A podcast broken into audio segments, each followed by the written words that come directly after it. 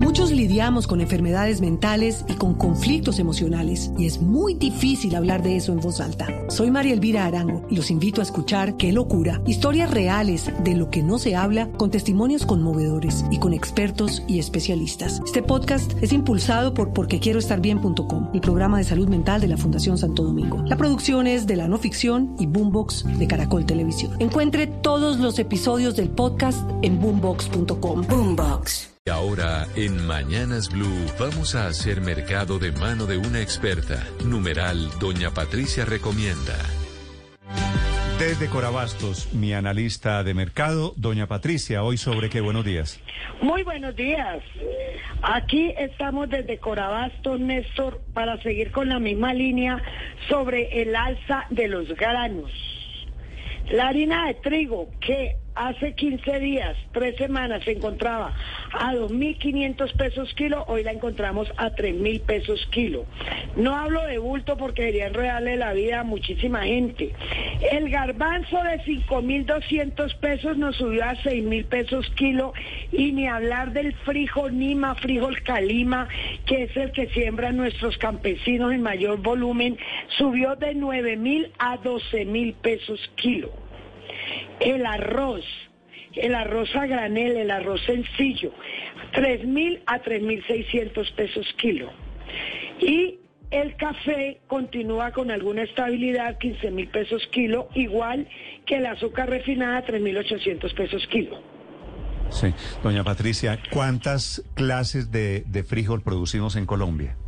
tenemos muchísimas variedades de frijol, siendo el bola roja el que más gusta. En una época se sembró muchísimo en Cajamarca, en el cañón del río Anaime. Hace mucho tiempo parece que la guerrilla eh, no permitió que se siguiera sembrando porque los campesinos tuvieron que salir de la región. Mm. Pero el frijol que más se siembra es el frijol Nima. ¿El, el, el Nima cuál es? El calima, el frijol calima, planadito, larguito, con pequitas. Pero ese, ah, ese, ese no es para una bandeja paisa. Sí, sí, sí, sí, sí, claro, por supuesto, que aguanta la bandeja paisa. El de, el de bandera, el que aguanta, doña Patricia. Siempre y cuando tenga buen secado, aguanta. Muchos lidiamos con enfermedades mentales y con conflictos emocionales, y es muy difícil hablar de eso en voz alta. Soy María Elvira Arango, y los invito a escuchar Qué locura, historias reales de lo que no se habla, con testimonios conmovedores y con expertos y especialistas. Este podcast es impulsado por porquequieroestarbien.com, el programa de salud mental de la Fundación Santo Domingo. La producción es de la no ficción y Boombox de Caracol Televisión. Encuentre todos los episodios del podcast en boombox.com. Boombox. La bandeja paisa. ¿El de bandeja paisa no era el bola roja? Sí, también, claro. también. Lo que pasa es que el bola roja que antes se sembraba tan espectacular en Colombia dejó de sembrarse y ya aparece bolita roja. Sí, ¿y usted hace frijol con nima o con bola roja o con Bola cualquier... roja y cargamanto. Ok. Ah, pero el cargamanto ¿Cuál es el cargamanto? El cargamanto es muy parecido al bola roja, pero tiene manchitas blancas. De hecho, lo conozco como cargamanto pastuso.